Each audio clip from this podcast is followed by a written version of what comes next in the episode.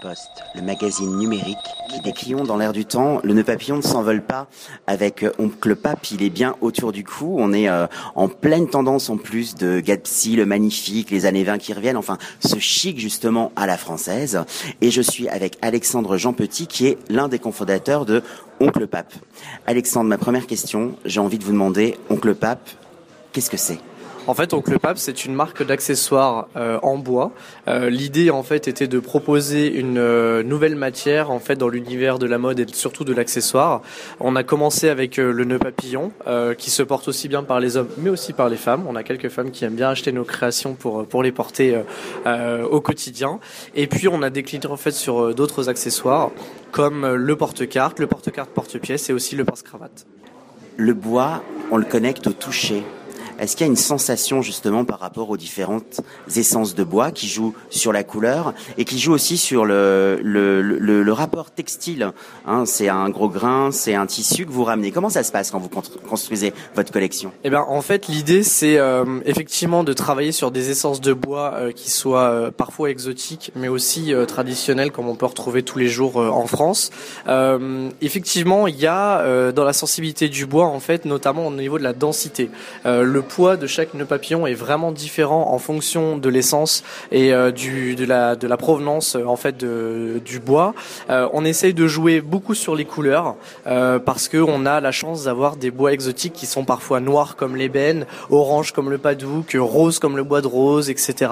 Et donc nous on essaye de jouer en fait sur les modes entre l'association du tissu en fonction de ce qu'on peut ressentir du moment. C'est-à-dire par exemple cette année on a beaucoup travaillé sur le pied de poule, on a travaillé sur les couleurs violets qui étaient voilà les les, couleurs un petit peu euh, de cette année. Et on essaye d'associer voilà avec le bois pour donner vraiment euh, un côté à la fois euh, très original, pas toujours forcément décalé. On essaye aussi de jouer des fois sur la sobriété parce que on a certains de nos clients bah, qui aiment porter le nœud papillon mais qui veut pas non plus que ça soit trop visible.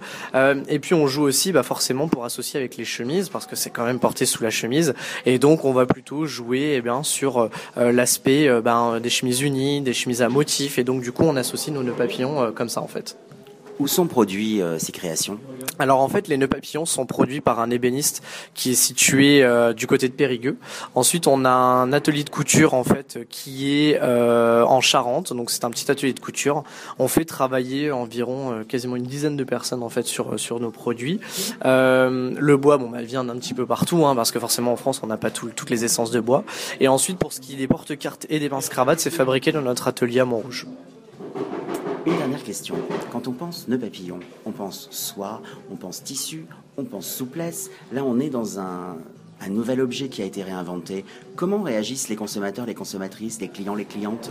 Alors aujourd'hui, euh, le premier, euh, le premier, euh, le première observation, c'est waouh, qu'est-ce que c'est? Mais euh, j'ai jamais vu ça. Donc du coup, euh, déjà, c'est une première sensation de dire je prends en main, je touche.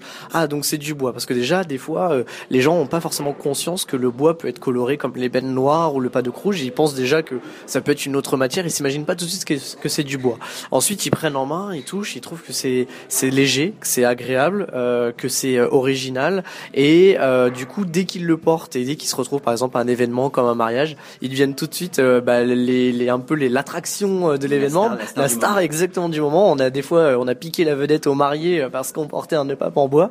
et pour le coup, voilà, c'est quelque chose qui est complètement original. Et ça, c'est ce que les gens apprécient, c'est que on a quelque chose que les autres n'ont pas. le nœud papillon est revenu à la mode. Il y en a beaucoup qui le portent aujourd'hui, effectivement avec toutes les matières que vous avez citées. Mais le bois, là, pour le coup, c'est tellement original que les gens se disent, oh, voilà, j'ai un accessoire que personne n'a et donc du coup ça me fait mon petit côté décalé à moi, mon petit côté personnel et ça affirme sa personnalité. La signature du label, c'est un hommage à votre oncle? Pas du tout, pas du tout.